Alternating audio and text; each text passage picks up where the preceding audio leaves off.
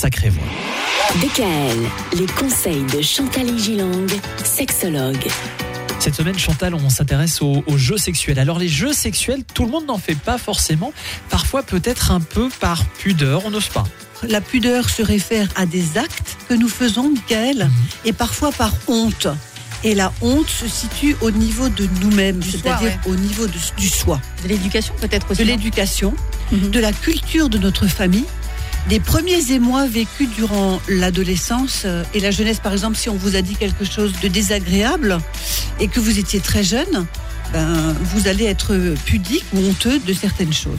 Et ces deux choses, pudeur et honte, ne font pas bon ménage avec une bonne vie érotique et amoureuse. Ça nous restreint. Mm.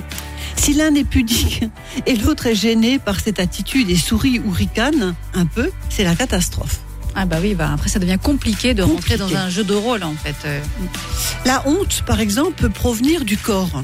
Se sentir mal dans sa peau, on est bien souvent à, à se sentir mal dans sa peau, à avoir du surpoids, des bourrelets, crainte d'être poilu pour les femmes qui me disent Oh, je ne suis pas épilée, j'ai pas envie qu'ils me voient, etc. Ou d'avoir une attitude trop sexy durant les rapports. Pour les hommes, la honte d'imaginer d'avoir un sexe trop petit et peu esthétique. Moi, j'ai beaucoup d'hommes qui me disent mon sexe n'est pas beau. Ils me disent pas forcément il est petit, il est pas beau. Donc c'est très subjectif. c'est quoi un sexe beau Oui, Je veux dire, mais c'est euh, très bah, subjectif. justement, oui. Alors exercice, chacun à tour de rôle fait un striptease à l'autre en musique et avec de la lumière tamisée. Oh, Pas trop long, deux ou trois minutes, avec des habits qui vous mettent en valeur. Un joli vêtement d'été, par exemple transparent, ou un top avec de la dentelle, ou encore un Marcel saillant ou un joli caleçon pour monsieur. Hein, c'est pas mal.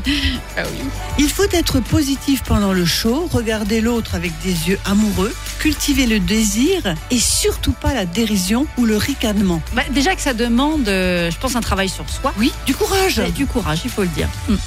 Demain, ce seront les bons conseils du vendredi, puisque nous serons déjà vendredi. Ça passe vite. DKL.